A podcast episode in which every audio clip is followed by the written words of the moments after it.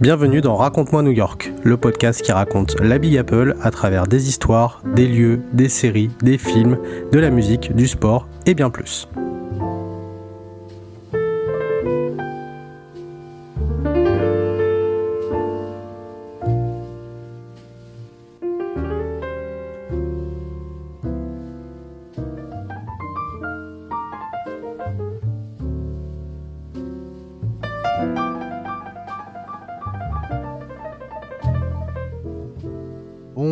À tous et bienvenue dans Raconte-moi New York épisode 22.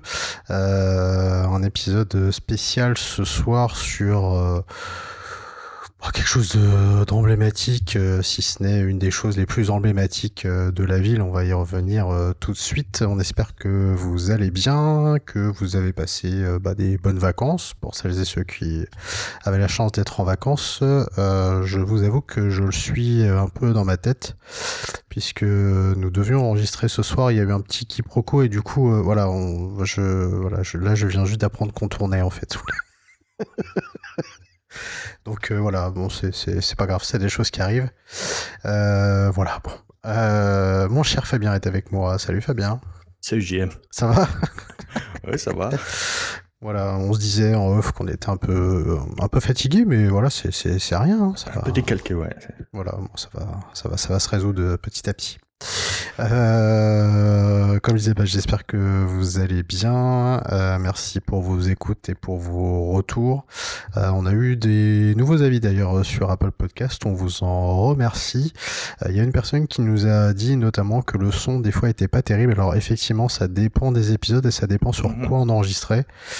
Parce que notamment sur Skype, effectivement, des fois c'était pas terrible. Et là, du coup, en fait, on prend vraiment la piste son via Audacity, donc du coup, ça va beaucoup mieux euh, au niveau du, du son. Et voilà, Louis euh, arrive à faire des, des petites merveilles euh, du coup avec ses logiciels. Je sais pas sur quoi il travaille exactement, mais en tout cas, voilà, le son est le son est, est meilleur. Mais n'hésitez pas, en tout cas, si vous avez des, des commentaires, des remarques, bien sûr, on les prend.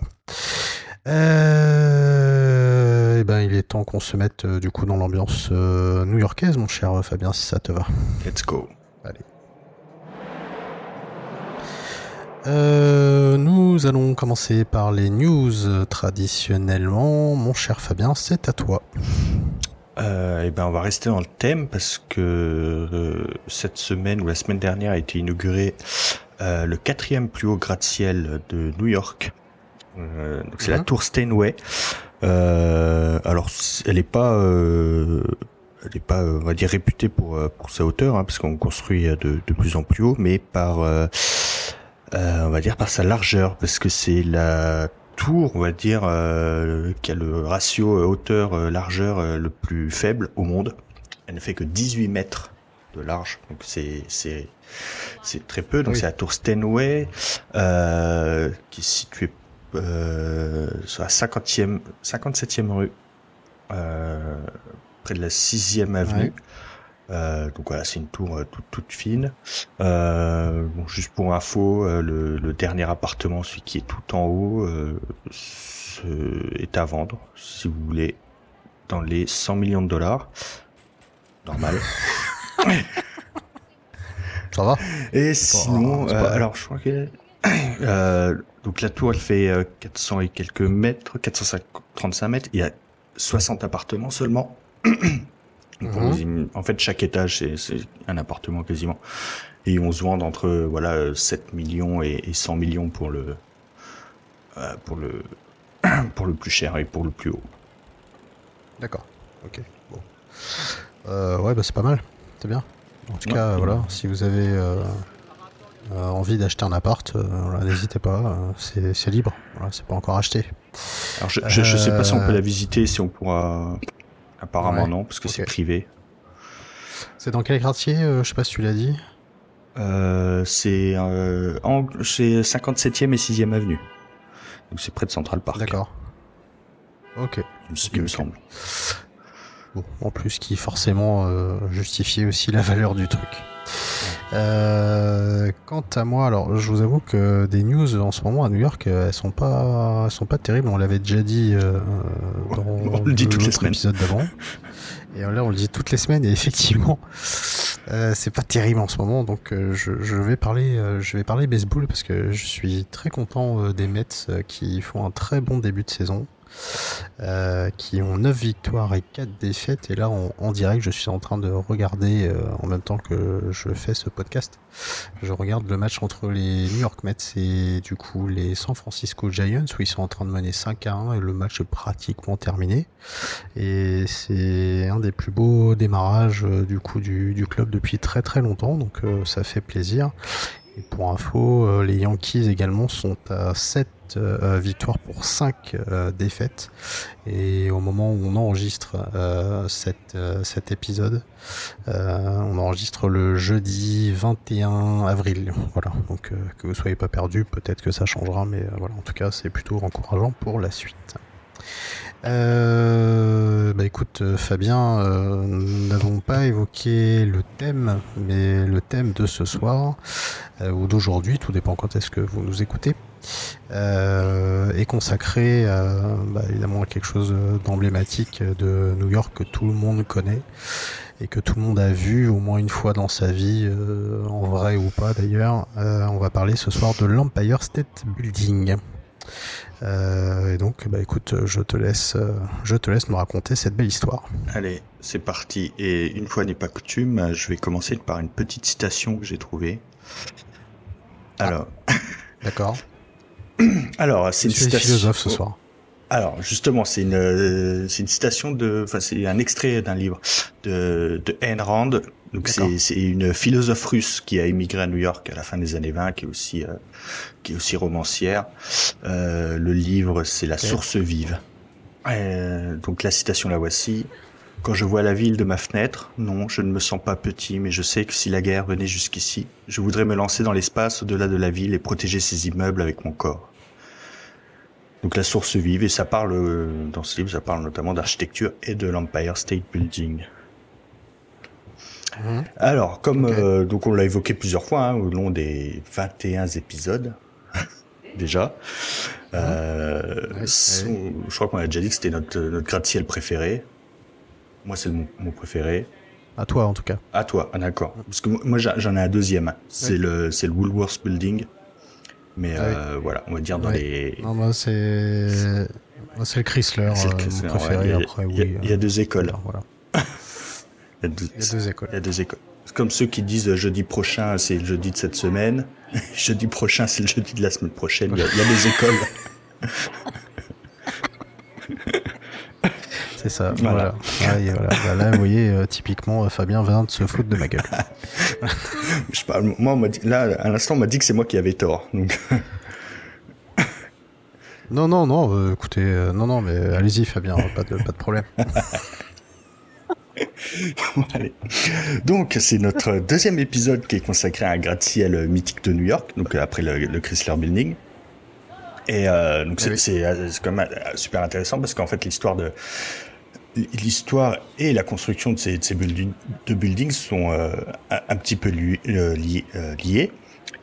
Et j'avais déjà fait une intro sur l'art déco euh, dans le Chrysler Building, donc euh, si vous ne l'avez pas écouté, n'hésitez pas à écouter les deux à la suite, Chrysler Building, Empire State Building, comme ça, je ne vais pas revenir sur tout le contexte, on va dire, artistique de l'époque. Alors. Voilà. Au moins, ça vous, ça vous obligera à écouter les autres épisodes. Exactement. Comme ça. Voilà. Euh, donc, comment l'introduire? Alors pour moi, c'est vraiment très personnel. Pour moi, c'est le père de tous les gratte-ciel. En fait, c'est le modèle, le point de départ. Alors, même si c'est pas le premier, hein, le Chrysler Building est, est, est, venu avant, c'est pas non plus le dernier. J'en parlais dans ma dans mon, dans mon actu. Mais pour moi, c'est un, un, symbole déjà par sa taille, sa forme, sa localisation dans le monde et surtout dans la ville et l'époque à laquelle il est construit. Alors j'ai une grosse partie en fait sur la, la, la genèse du, du, bâtiment quand même qui est euh, qui est presque aussi importante que, tu vas nous expliquer. que son style. Voilà. Alors donc à, à l'angle de la 5e avenue Ouest entre la 33e et la 34e rue, donc l'emplacement actuel de l'Empire State Building, se trouvait euh, le célèbre hôtel Waldorf, Waldorf Astoria. Alors il existe un, actuellement un hôtel Waldorf Astoria, mais c'est le premier hôtel Waldorf Astoria. Donc en fait, le terrain, à la base, il appartenait à John Jacob Astor. C'est un nom si vous êtes déjà allé à New York, c'est un nom qui revient souvent. C'est une grande famille euh, new-yorkaise. Et en fait, John Jacob Astor, c'est le premier multimillionnaire de l'histoire des États-Unis. Il a fait fortune euh, dans l'immobilier en achetant et vendant des terrains. Et en fait, c'est son arrière-petit-fils, William Waldorf Astor, qui ouvrit en fait la première partie de l'hôtel du nom de Waldorf. Plus tard, c'est John Jacob Astor IV qui fera construire la deuxième partie de l'hôtel et qui donnera le nom Astoria, d'où le nom Waldorf Astoria. Alors, John Jacob Astor IV, il est tristement célèbre en fait parce qu'il a perdu la vie lors du naufrage du Titanic en 1912. Ah, Et donc à l'époque cet hôtel c'était le plus grand du monde avec 1300 chambres mais aussi le plus chic, le plus select. Euh, c'était l'endroit où euh, voilà toute la haute société new-yorkaise se, se, réunissait. Et donc à la, fin des années 20, la population aisée en fait elle se déplace toujours un peu plus vers le nord, donc vers l'Upper East Side, l'Upper West Side, et donc le propriétaire il décide de fermer l'hôtel et donc d'en reconstruire un plus au nord à l'angle de la 49e et de Park Avenue. Et donc avec cette fermeture, c'est un terrain qui est intéressant qui est mis en vente. Alors la Bethlehem Engineering Corporation, elle se positionne pour construire un immeuble de bureau de 25 étages. Ils font une avance de 100 000 dollars, ce qui correspond à 10% de la somme totale, donc un million de dollars. Mhm. Ramené euh, à 2022, les 1 million de dollars, c'est environ 16 millions de dollars. Donc vous multipliez par 16 à peu près. oui, le président de la société, donc il, il, fait un prêt, mais en fait, il n'aura jamais les garanties et donc le, projet tombe à l'eau. Donc ensuite arrive un groupe d'investisseurs. On est à New York, hein, donc les, c'est jamais anodin. Hein. Il y a des gens, c'est toujours pour se faire des sous. Euh, donc on parle surtout d'investisseurs. Alors ces investisseurs, il y a Louis Kaufman, Ellis Earl, John, John Jacob Raskob, pas confondre avec John Jacob uh Coleman et Pierre Dupont. Alors Dupont, c'est une entreprise qui existe toujours. Euh, c'est même un sponsor de Alpine, il me semble, en Formule 1. Ouais, ok. Il me semble avoir vu écrire Dupont. Euh, c'est une entreprise spécialisée dans, la, dans, la, dans la chimie. C'est cette entreprise qui a inventé le nylon, par exemple. Alors John, euh, John Rascom, il travaillait chez Dupont, mais il a aussi travaillé chez General Motors. Et ceci, c'est important pour la suite. Et donc ce groupe d'investisseurs, ils sont réunis sous le nom de Empire State Incorporation. Empire State étant le nom donné à l'État de New York. Alors ces investisseurs, ils sont un peu le symbole de ce qu'on appelle la deuxième révolution industrielle, avec l'industrie automobile, chimique, l'arrivée massive de l'électricité chez les particuliers et tout particulièrement à New York. Donc on appelle aussi cette période d'après la Première Guerre mondiale l'ère Lochner, qui correspond à une libéralisation extrême du marché du travail dans un contexte de croissance économique et de plein emploi aux États-Unis. Et ça c'est aussi important pour la suite parce que je vous l'ai pas encore dit, l'hôtel Waldorf Astoria a fermé en mai 1929 et le consortium Empire State Incorporation se déclare en août 1929. L'année est très importante. Alors en fait, dès le début, les investisseurs veulent construire le plus haut bâtiment du monde avec un immeuble de 80 étages. Donc ils font appel à William Lamb, un architecte qui a déjà travaillé à Salem en Caroline du Nord. Et donc ils commencent euh, les travaux de design avec une seule consigne, cette simple note. Le budget total est de 50 millions de dollars et le bâtiment doit être prêt dans 18 mois. C'est pas mal comme, euh, petite ambition, euh, petite ambition sympa. Alors, euh, donc l'architecte William Lamb, il choisira naturellement un design influencé par l'art déco, qui est le courant artistique qui est dans l'air du temps. On a déjà vu donc avec le, Chrysler Building. Alors en fait, les premiers plans, ils présentent mhm. d'abord un, bâtiment de 50 étages, puis 60 et enfin 80. Pendant les discussions finales, en fait, sur les plans, nous l'avons vu, c'est la compétition, c'est la compétition entre 40 Wall Street et Chrysler Building pour le titre du plus haut gratte-ciel du monde. Mmh. William Van Allen, mmh. donc l'architecte de Chrysler Building, et Walter Chrysler, le, futur propriétaire, ils savent que l'Empire State Building devrait se rapprocher de la hauteur de leur tour. C'est pour ça qu'ils ont rajouté la coupole et la flèche qu'ils ont installée au tout dernier moment. John Raskob, qui l'investisseur qui a travaillé pour General Motors, en fait, lui, il le prend personnellement et demande à faire ajouter des étages.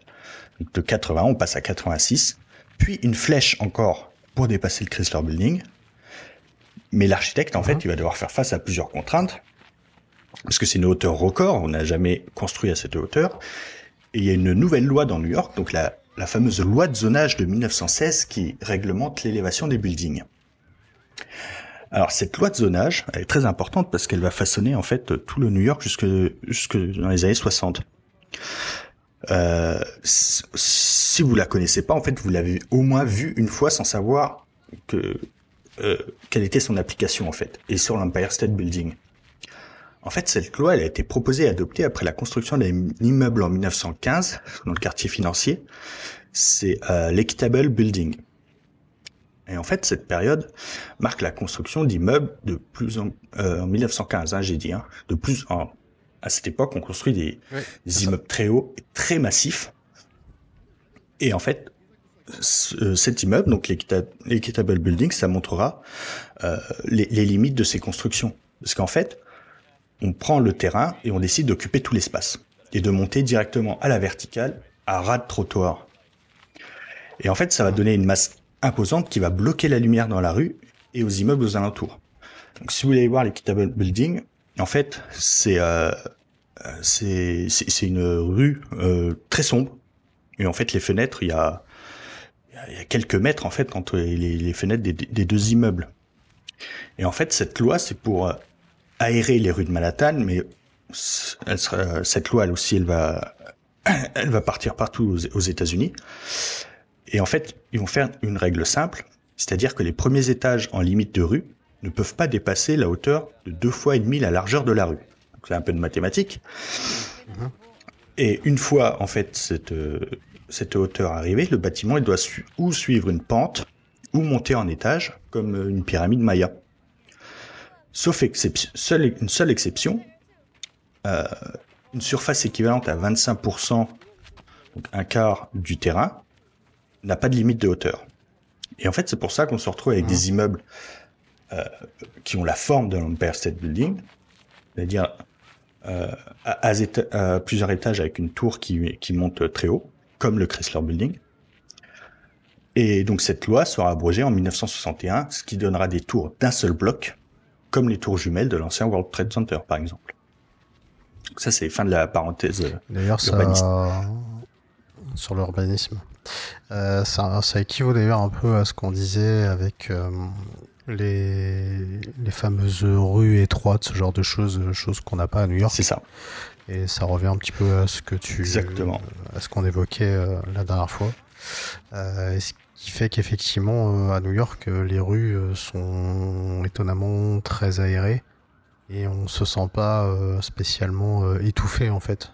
Euh, par, les buildings ou dans les rues ou quoi. C'est euh, c'est ça qui crée justement aussi euh, la magie de la, la magie de la ville. C'est ça. Et ils s'en sont rendus compte en fait dès 1916. Euh, maintenant, tu vas passer à la construction du coup du l'Empire State Building.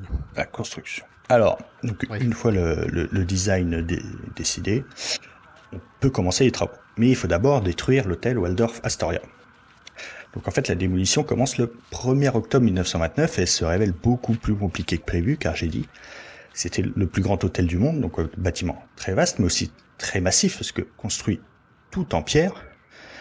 Et en fait, pendant ces, travaux de démolition, le, groupe d'investisseurs décide de sécuriser leurs fonds pour la construction à venir, parce que quelques jours après le début de la démolition de l'hôtel, c'est le jeudi 24 octobre 1929, qu'on appelle le jeudi noir, c'est-à-dire le plus gros crack boursier qu'il y a eu dans l'histoire. Alors, on peut penser que ce, ce, crack, en fait, va fragiliser les investisseurs, mais en fait, non, parce que euh, certains ont arrêté de spéculer, en fait, depuis euh, quelques années, et d'autres, en fait, n'ont même pas d'investissement boursier. Donc, c'est ça, en fait, qui leur permet aussi euh, d'obtenir le prêt pour terminer les travaux euh, malgré la baisse considérable de la demande pour les espaces de bureau. On leur fait quand même confiance parce qu'ils ont les fonds nécessaires. Et donc la démolition de l'hôtel se termine en janvier 1930. On voit qu'elle prend euh, quand même quelques, euh, quelques temps. Donc commencent alors les travaux d'excavation pour les fondations. Alors, premier fait extraordinaire, est-ce que tu sais combien de mètres ont été creusés pour les fondations? Euh, je pense que c'est beaucoup, mais le nombre exact, euh, je ne sais pas. 5 mètres. 5 mètres. 5 mètres, eh ouais, parce que parce qu'en fait l'hôtel avait déjà. C'est dingue, je voyais ça beaucoup plus profond, tu vois. Ah, j'aurais dit, j'aurais dit au moins 30 euh, mètres ou un truc comme ça. Tu eh ben, 30 mètres c'est la norme. Mais en fait l'hôtel avait déjà 12 mètres de fondation. Et donc pour faire des pour faire des économies, ils se sont dit, euh, voilà, on va utiliser les fondations de l'ancien hôtel et on va creuser. Et ils ont commencé à creuser. Ils ont creusé uniquement à 5 mètres. Euh, pourquoi? Parce que en fait, dans euh, les entrailles de Manhattan, en fait, toute l'île repose sur un sous-sol en schiste. Et en fait, c'est une pierre très très résistante. Mhm. Euh, D'ailleurs, si vous voulez, on peut, on peut en voir encore à l'air libre dans Central Park. Ouais, c'est gros rochers, en fait, c'est du schiste. Et en fait, cette, euh, cette roche, elle, elle mhm. limite les affaissements. Ce qui, et, donc, ça permet de réduire la, la hauteur des fondations. C'est pour ça que les, en, gros, les fondations étaient divisées par deux. On n'a construit que 5 mètres. Ça a permis de faire des économies. Et en fait, tout repose sur cette roche ultra solide. Et c'est pour ça. Euh, donc, Parce que 5 mètres, c'est rien. C'est rien. en plus, à l'époque, t'imagines. Et, euh, et donc, il y a une énorme concentration de schiste en fait euh, dans Midtown à Manhattan. Là, on retrouve en fait les l'Empire State Building, le Chrysler Building, et au niveau de, de, de, de Wall Street. Donc c'est pour ça en fait que c'est ces deux endroits dans Manhattan où on a les immeubles les plus hauts, parce que c'est là où on a le moins de, de fondations à, à, creuser en fait. Ah, Et donc à partir de des fondations commence l'élévation. Alors en fait, euh, au niveau du sol, on creuse donc les trous, comme j'ai dit, à 17 mètres, qu'on remplit de béton. Sur une base de béton, on installe des poutres, qui sont pas en fait des, des poutres simples, mais en fait un assemblage de, plusieurs poutres et plaques métalliques. On attache tout solidement grâce à des rivets. Et donc, pour vous donner un ordre d'idée, en 10 jours, 14, euh, 14 étages sont déjà érigés. Et en fait, c'est grâce à, une organisation très précise, en fait, parce que les, les matériaux, ils arrivent par camion directement au pied du chantier. Ils sont déchargés, stockés, mhm. puis montés petit à petit. Donc on monte un étage de structure euh, en poutre. Ensuite, on pose un premier plancher en bois. Et sur ce plancher en bois, en fait, on, on, met des rails qui permettent à des petits wagonnets d'amener euh, les matériaux un peu partout. Et une mhm. fois la structure métallique euh, terminée, on commence l'habillage extérieur puis intérieur et on monte petit à petit. Et aussi pour gagner du temps, en fait, on installe les cantines et des robinets, des d'eau pour pas que les ouvriers en fait perdent de temps à monter et descendre.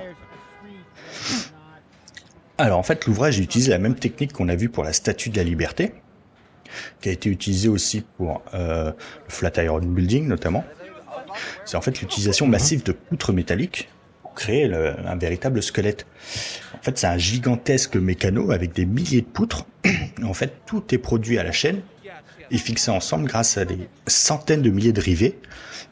Alors, des, les rivets, c'est ce qui, euh, euh, pour assembler euh, de, de, poutres, en fait, vous avez un trou, vous mettez hop, le petit rivet, et au lieu de mettre un boulon et de visser très fort, je pense que ça vous est déjà arrivé chez vous, à un moment, le boulon, il se dessert. Et ben là, en fait, on chauffe le rivet, on le, on le place dans trou, et en fait, on l'écrase des deux côtés. Et une fois refroidi, en fait, ça bouge pas. Et ça ne bouge, euh, ça, en fait, ça ne bouge jamais. Et en fait, c'est arrivé, on les faisait, en fait, on les faisait chauffer sur place. Il y avait des, des comme des fours à pizza, en fait, sur, mhm. sur, sur place, près de la poutre. Quelqu'un faisait chauffer le rivet et euh, vous pouvez, vous, pouvez voir des vidéos sur, euh, sur YouTube parce qu'en fait, c'était aussi très documenté à l'époque. C'était filmé. Mhm. toute la construction. En fait, les gens faisaient chauffer le rivet euh, prenait sa pince et le balançait à 4-5 mètres. Il y avait un mec qui comme un gant de baseball en fait qui récupérait le rivet parce qu'il fallait pas qu'il refroidisse. Mhm. Et voilà, c'était toute une mécanique super bien bien huilée, qui a permis en fait euh, de, de, monter très très vite et très très haut. Et, et aussi donc c'est aussi la grande qualité du métal et en fait toute cette organisation qui a, permis de battre le, le record de, de, hauteur. Alors pour vous pour vous donner des, une petite idée du temps de construction, donc les, fondations, elles commencent le jour de la Saint-Patrick 1930, donc le 17 mars. Les premières charpentes métalliques sont posées le 1er avril 1930. Le 27 juillet, la moitié du squelette métallique est achevé. Et le 19 septembre, toute la structure est achevée. Donc mars, septembre, en six mois, toute la structure métallique est, est montée. Et donc l'élévation, tout, tout fini, se fait en un temps record de 410 jours, avec une moyenne allant jusqu'à 4 étages et demi par semaine. Au maximum. Euh, c'est ouf, hein, c'est rien. Alors là, 4 euh, étages et demi par semaine, euh, c'est pour nous, ça nous semble, ça nous semble énorme. Bah, c'est énorme, hein, c'est un record. Mais la moyenne se faisait à l'époque, c'était entre 2 et 3 étages par semaine déjà, n'importe quel immeuble se montait déjà très très vite. Cela se monte quand même très très vite. Euh, et sur place, on comptait jusqu'à 3500 travailleurs en une journée. Sans compter tous les, les sous-traitants et les travailleurs hors site.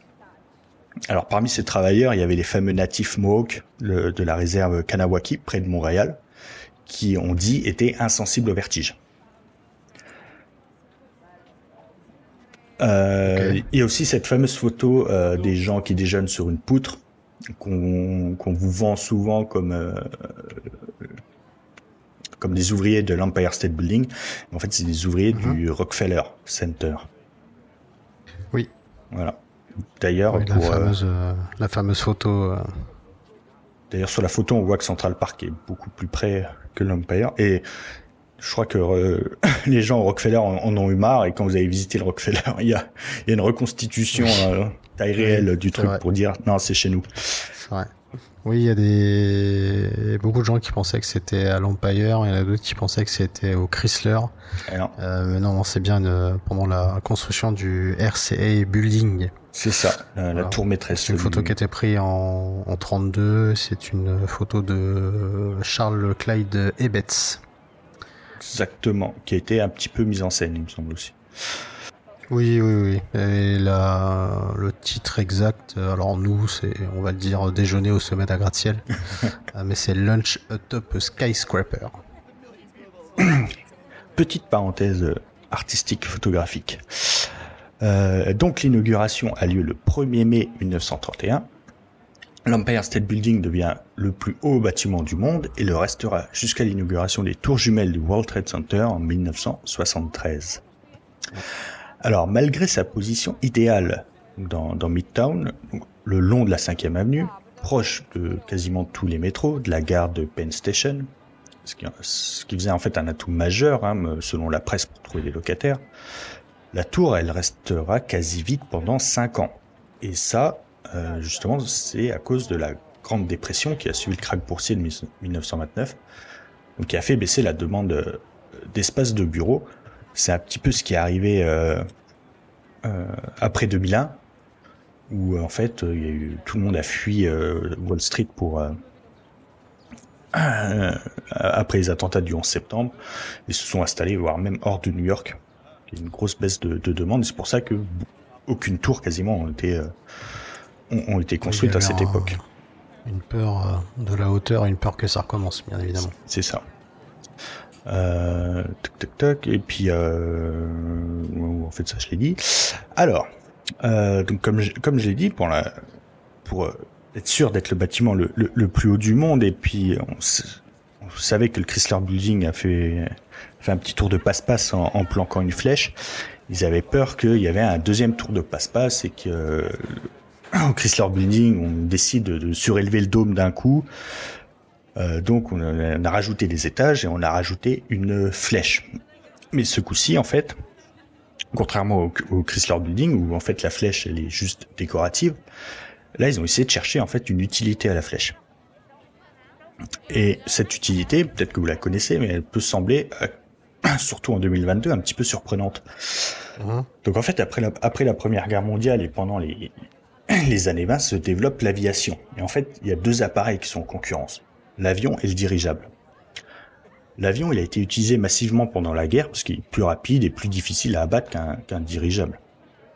Mais dans la vie civile, les avions, ils étaient surtout utilisés par l'aéropostale. Et pour ce qui est des voyages transatlantiques, la préférence va aux dirigeables qu'on appelle aussi les zeppelins, en fait, du nom de son concepteur. Et effet, la première traversée de l'Atlantique sans escale a eu lieu en 1927 avec Charles Lindbergh, qui a relié New York à Paris en 33 heures. ce vol, en fait, il a un caractère exceptionnel et, pionnier pour un avion, tandis que les zeppelins traversent l'Atlantique euh, régulièrement. Certes, en 80 heures, mais avec des passagers. Et donc, on mise tout euh, sur le, sur le dirigeable pour une utilisation à grande échelle pour les transports.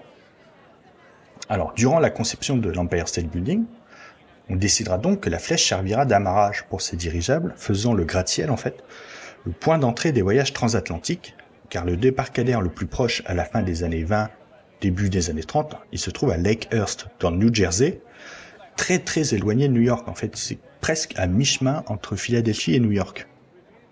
Parce qu'en fait, il faut, euh, il faut, euh, en fait, il faut énormément d'espace en fait pour faire atterrir euh, un dirigeable, pas de bâtiment euh, aux, aux, alentours. Et en fait, il y a eu deux tentatives d'arrimage, toutes soldées par un échec, parce qu'en fait, euh, les, courants ascendants qui sont dus à la hauteur en fait de, l'Empire State Building et des gratte-ciel aux alentours rendaient la manœuvre quasi impossible en fait. Et aucun passager n'est jamais descendu. Ensuite, avec l'arrivée de Hitler au pouvoir en Allemagne, la quasi-totalité de la production de Zeppelin est à l'arrêt. La Grande Dépression a ralenti euh, les voyages transatlantiques et l'accident spectaculaire du Hindenburg en 1936 à Lakehurst, justement, achèvera l'ère des Zeppelins une crise économique mondiale couplée à un accident, ça ressemble un petit peu à la fin de l'utilisation du Concorde en fait. Oui, c'est vrai que c'est oui, c'est un peu ça. D'ailleurs, le Linderberg, euh, euh, oui, qui est un Zeppelin bien, bien, bien connu. Euh, je vous invite au cas où à regarder cette série si vous l'avez jamais vue. je crois que tu sais. Qui s'appelle Timeless. Exactement. Euh, c'est le premier épisode d'ailleurs je crois de, la série. Euh, je vais pas faire le, pitch mais euh, en gros c'est une série qui remonte le temps et du coup le premier épisode du coup porte porte là-dessus. Bon, ils remontent le temps à chaque événement chaque événement historique marquant. Exactement. que aux États-Unis, je me souviens plus. Oui, il me semble. Que aux États-Unis, je... oui non que aux États-Unis, que aux États-Unis.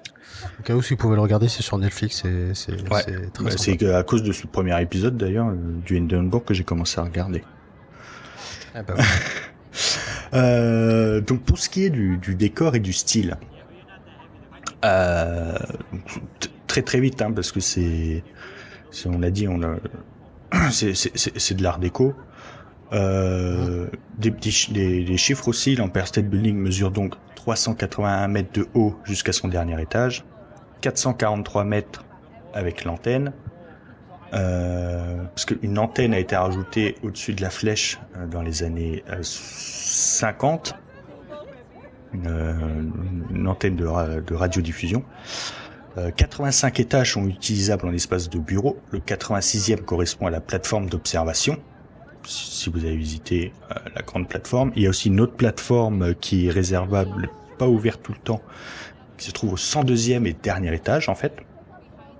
Et donc, comme pour le Chrysler Building, le style est Art déco, donc style prédominant dans l'architecture d'entre-deux-guerres dans le monde.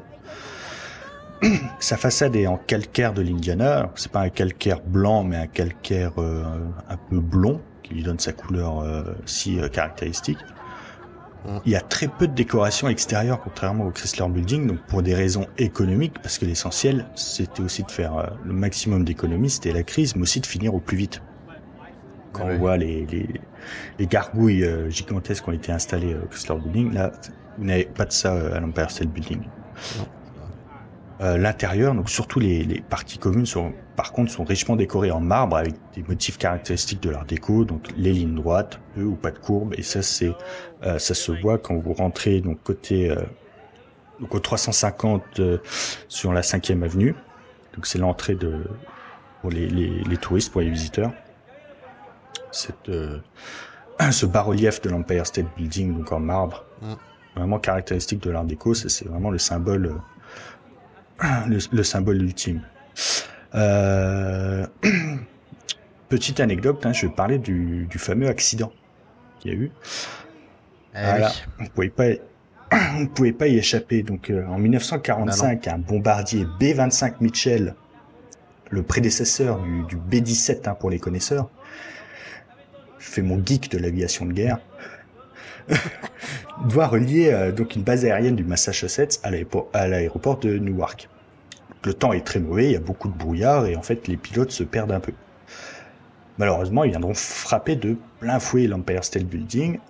Un, moteur transpercera même l'immeuble de part en part. Un incendie se déclare, mais en fait, il est vite maîtrisé parce qu'on a. Alors, c'est pas les, c'est pas le premier building auquel c'est installé, mais en fait, euh, on en a installé énormément. C'est, on a installé 9 km de colonnes sèches. Donc, en fait, c'est colonnes vides où les pompiers euh, branchent l'eau, une pompe envoie l'eau euh, au, au, sommet et en fait, le, voilà, l'incendie est très très vite euh, euh, maîtrisé. Histoire dans l'histoire, celle de Betty. En fait, c'est une jeune liftière. Donc les liftières, c'est ceux qui travaillaient en fait dans, les ascenseurs. Euh, qui au moment de l'impact, en fait, elle est légèrement blessée. Et pensant bien faire, les occupants l'installent dans un autre ascenseur. Pour qu'elle puisse rejoindre les secours en bas. Mais manque de chance encore, l'ascenseur cède. Puis les freins de secours cèdent et donc l'ascenseur, il commence, vous imaginez une chute de 300 mètres. Mais en fait, voilà, dans tout son malheur, en fait, elle a de la chance parce que euh, la compression de l'air sous l'ascenseur le ralentira et la chute de la cage sera amortie par l'ensemble des câbles d'ascenseur qui ont cédé et en fait qui forment une sorte de matelas en bas de la cage d'ascenseur et en fait elle s'en sortira euh, sans trop de blessures. En fait, la dame a connu plus ou moins euh, l'ancêtre euh, de la tour de la terreur. Ah, c'est ça, mais je pense que j'aurais pas aimé être à sa place. Déjà que la tour de la terreur, ça fait un peu. Oui, oui, oui. tous les trucs de chute comme ça, mais là, euh, c'est. Je pense que chaque personne qui a pris l'ascenseur dans sa vie y a pensé au moins une fois, je pense. Mais là, là, l'enchaînement de je me prends un avion, je monte dans l'ascenseur, l'ascenseur lâche, les freins lâchent, etc. D'ailleurs, je crois que c'est depuis, je crois que c'est depuis cet accident qu'on dit ne prenez pas les ascenseurs. en cas d'accident. Eh D'ailleurs, les ascenseurs, j'en ai pas parlé. Il y a, il y a 11 km d'ascenseurs dans le, dans l'Empire State Building et 43 ascenseurs, je crois. Et donc, c'est, c'est à l'époque que c'était, euh, c'était parce qu'évidemment, une tour aussi haute, il fallait aussi des ascenseurs rapides. Donc, c'était les ascenseurs les plus rapides qui avaient sur le marché, euh, de la société Otis une société new-yorkaise hein, qui a fabriqué les premiers ascenseurs et qui existe toujours et qui équipe, je crois, 80% euh, quasiment des ascenseurs dans le monde. Et donc pour revenir à, l'accident, en fait, il a été mis en parallèle euh, lors des attentats du 11 septembre, parce qu'en fait, euh, l'Empire State Building ne s'est pas effondré. Il a juste eu un trou béant, mais c'est tout. Et, et donc il a tenu le choc. En fait, c'est dû à plusieurs choses. Premièrement, son squelette métallique. L'ensemble de l'immeuble est parcouru euh, de poutres, alors que le World Trade Center n'avait pas cette structure en fait. Et beaucoup de sa, sa portance était reposée sur sa façade. En fait, c'est là.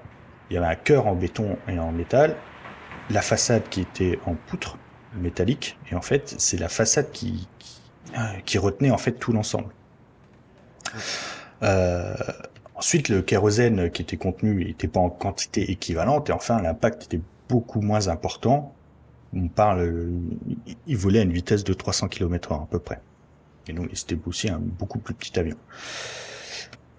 Et donc, pour finir, euh, on va parler de l'apparition de, l'Empire State Building dans, on va dire dans, où il est présent dans, dans, la culture populaire.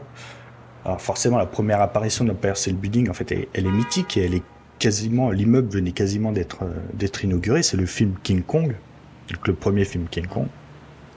Le gris géant escalade, escalade la tour. Dans le, remake de Peter Jackson, ce sera également le cas. Euh, il y a aussi le film Independence Day, où euh, le vaisseau euh, se place au-dessus de l'Empire State Building. puis il le fait exploser. Il y a aussi, je crois, une nuit blanche à Seattle. beaucoup de scènes dans plusieurs films en fait à l'époque avant, le, euh, avant euh, la construction World Trade Center euh, sur, sur la, plateforme d'observation. Et puis on ne va pas citer tous les films où apparaît le, World Trade Center en, en fond pour, symboliser New York ou pour dire qu'on est à New York, pour dire qu'on arrive à New York. Je il n'y a pas un film à New York où on ne voit pas l'Empire State Building Ouais, film, série, oui, c'est ça. Que, voilà, Dans Oh, Met Your Mother, c'est l'immeuble préféré de Ted. Qu'il y va une fois par semaine pour lui parler, je crois. c'est pas mal ça. Non, non, mais oui, c'est vrai que c'est un immeuble qui. voilà, enfin. Ça fait partie des, choses qu'on a envie de voir et qui sont emblématiques. on peut pas. On peut pas enlever New York euh, de l'Empire State Building et vice versa, quoi. C'est, mm. c'est pas possible. D'ailleurs, si, si vous devez choisir, je crois qu'on l'a déjà dit, hein, deux plateformes ou trois, parce qu'il y en a quatre, quatre, il y en a deux plateformes qui ont ouvertes. Hein. Euh, choisissez le, le, Top of the Rock puisque vous avez et la vue sur Central Park et la vue sur l'Empire State Building alors que si vous prenez la vue de l'Empire State Building bah vous verrez pas l'Empire State Building ce qui est dommage. Non. Exact. C'est vrai. Euh... on le répétera jamais assez. Donc aller au, RCA Building et voilà pour avoir une vue euh, extraordinaire. Enfin d'ailleurs c'est plus le RCA d'ailleurs c'est le Comcast, Building ouais. maintenant euh, bah merci beaucoup euh, Fabien pour euh, cette, histoire du, de l'Empire, qui est évidemment intéressant et je pense que chacun et chacune aura envie d'écouter cet épisode parce qu'encore une fois c'est un building tellement emblématique et certainement le plus connu au monde, je pense. Euh, même s'il y en a eu d'autres après, et puis voilà, mais bon, je pense quand même que celui-ci, euh, il représente New York à lui, euh, à lui tout seul. Je, balancerai les photos sur Insta, sur, sur le compte Facebook. Alors, vous allez me dire, il se fait pas chier, il prend les photos de Wikipédia. Oui, je prends les photos de Wikipédia parce que les photos de Wikipédia sont libres de droit, donc au moins, je peux les balancer. Donc, c'est vrai. Exact. Mais aussi sur, euh, allez voir sur YouTube, je vous dis, il y a un film, je crois, qui dure un quart d'heure, euh, qui a été filmé pendant la construction de l'Empire State Building. On voit vraiment toutes les étapes. C'est, vraiment top. Je, je, mettrai le lien aussi. Euh, très bien, bah écoute, merci beaucoup pour nous avoir raconté l'histoire de l'Empire. traditionnellement, bien sûr, nous terminons par nos médias, nos recommandations médias. Euh, vu que tu as parlé beaucoup, euh, je, je j'enchaîne. Bah, vas-y, c'est toi le chef. Allez. Euh... Oh non, je suis pas le chef. On est, on est deux chefs, Fabien. On est tous les deux mi-chefs. Voilà, mi-chef. Hein, voilà. Et puis, euh, si j'étais chef, j'aurais pas oublié qu'on enregistrait ce soir. les, les chefs, ça oublie beaucoup de choses. Ah, c'est vrai, c'est vrai, c'est vrai. Euh, je vais parler d'un film sur lequel je suis retombé il n'y a pas très longtemps. J'avais même oublié qu'ils en avaient fait une série qui n'a pas duré longtemps d'ailleurs. Euh, qui est un film de Grégory Oblit qui est sorti en 2000 et qui s'appelle Fréquence interdite. Son titre euh, anglais se nomme Frequency. Et c'est avec euh, Denis Quaid, c'est avec Jim Caviezel, il y a Elizabeth Mitchell dedans également. Euh, qui y a d'autres Il y a Noah Emmerich aussi que vous avez certainement dû voir euh, dans Walking Dead. Ouais, je pense un, à lui aussi épisode. Dans... Euh... Ouais, ouais, je pense à lui aussi. La série avec les espions là. Suspicion, enfin le... la série euh, que je vous ai recommandée là sur Apple Plus. Euh, il jouait également dans The Truman Show aussi. C'est ça. Avec Jim Carrey. Euh, un de mes films préférés, mais qui se passe pas à New York euh, et donc Fréquence interdite est sorti en 2000. C'est un film de science-fiction policier. Et en fait, euh, ça raconte l'histoire d'un d'un policier qui vit à New York. Le film se passe à New York. Alors on voit pas grand chose de New York, mais bon, il y a quand même des, des, petits trucs quand même qui font référence. Euh, et en fait, ça raconte euh, l'histoire donc d'un policier qui euh, tout à coup arrive à communiquer avec son père qui est mort 30 ans plus tôt. Il arrive à communiquer avec lui par le biais d'une radio. voilà, j'en dis pas plus parce que sinon je vais spoiler tout le film. Euh, mais en gros, euh, voilà, son père euh, meurt dans un incendie parce que lui est pompier. Son père, il s'appelle Sullivan, John Sullivan, le personnage. Et donc son père s'appelait Frank, pompier, qui meurt du coup dans un incendie en 69 et donc en 99, donc bah, pas mal de décennies plus tard, il arrive à communiquer avec lui donc grâce à la radio. voilà, une histoire de, de de, bah de remonter le, temps et donc ils arrivent notamment à communiquer euh, grâce à, à des éclairs magnétiques et à une, à une aurore boréale. Voilà, j'en dis pas plus. Si vous, si vous pouvez voir ce film, euh, c'est très sympa à regarder. Ils en avaient fait une série qui était en 2016 ou 2017, je sais plus, qui a duré euh, une saison, parce que je crois que ça n'a pas du tout fonctionné. Et voilà, ça reprend exactement la même chose, mais un petit peu plus euh, moderne. Mais, mais voilà, c'est au cas où vous pouvez le regarder, n'hésitez pas. C'est d'ailleurs dispo sur Amazon Prime, d'ailleurs. Je vais, je vais regarder. Ça me dit quelque chose. Le film me dit quelque chose en tout cas. Oui, ça, je pense que. Oh, tu l'as certainement vu. Ouais. À moi. C'est à toi. à moi. Alors, je vais recommander euh, une BD ou euh, un roman graphique, comme on dit, euh, tiré en fait de l'autobiographie de son auteur. Donc, c'est l'autobiographie de Roberto Saviano, donc uh-huh. l'auteur de Gomorrah, euh, enfin le livre Gomorrah, le film, le génialissime film, et la série, euh, un petit peu, qui est bien, mais euh, sans, plus. Il a aussi écrit le livre Piranha, que je recommande, hein, toujours sur la mafia à Naples, et là sur les, sur les, mhm. les enfants. Hein. Il y a un phénomène inquiétant ce c'est les enfants. Il y a un film qui va sortir également, mais là, c'est donc une BD autobiographique. Euh, vous me direz quel est le rapport avec New York ben, Après le film euh, euh, Gomorrah, donc il était menacé de mort. Donc il, Roberto Soriano, ça fait quasiment 15 ans, je crois, qu'il vit caché. et il a vécu pendant très longtemps à New York. Et en fait, il raconte que c'est en arrivant à New York il a enfin pu se balader dans la rue euh, tout seul, euh, sans toujours avec des gardes du corps, mais en fait, euh, il a dit, voilà, c'est et en plus, il n'y a pas, il a pas meilleur comme ville au monde que New York pour que de marcher sans, hum. sans but en fait, juste marcher, marcher, marcher. c'est ce qu'il voulait en fait après des années de, de, de, dire de, de, de cavale légale. C'était marcher, marcher, marcher sans but et ben il l'a fait. il l'explique en arrivant à New York ça s'appelle Je suis toujours vivant, parce qu'il est toujours menacé de mort, hein, évidemment, toujours un contrat sur sa tête. Donc euh, l'histoire de Roberto Saviano et le, dessinateur c'est Asaf Anouka. Ok. Ok, ok. Eh ben, écoute, euh, voilà, pour, pour la reco.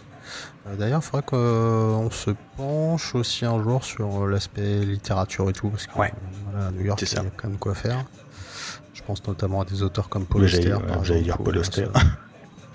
voilà, bon, bah, je, me je, me souviens, j'ai découvert Paul Auster à la fac quand j'ai j'ai en fait euh, j'ai découvert que je ne pouvais pas emprunter que les livres d'histoire euh, parce que j'étais en fac d'histoire j'ai je, je, me suis baladé dans le rayon euh, bah, littérature et il y avait euh, tous les posters. Et je les ai tous empruntés, je les ai tous lus. et ben voilà. Et moi, le premier que j'ai lu, c'était Brooklyn Follies. Moi, c'était Trilogie New York, il me semble. Le premier que j'ai lu. Euh, voilà, qui est un véritable. Lui, c'est un véritable amoureux de, mm. de New York. Il est né à Newark. Il n'est pas né à New York directement, mais et voilà, beaucoup de son, beaucoup de ses livres se déroulent d'ailleurs à, Brooklyn. Si je ne dis pas de bêtises, je crois qu'il vit. Euh... Merde, quartier de Brooklyn euh, que j'adore, mais à chaque fois j'oublie le nom. Euh... Flatbush. Très résidentiel. Non. C'est pas Greenpoint. Euh, non, non. C'est pas Greenpoint non plus. Merde. Non, Greenpoint, c'était euh, Cindy qui habitait à Greenpoint. Parce que je me suis abonné. Euh, Park Je me suis abonné. Park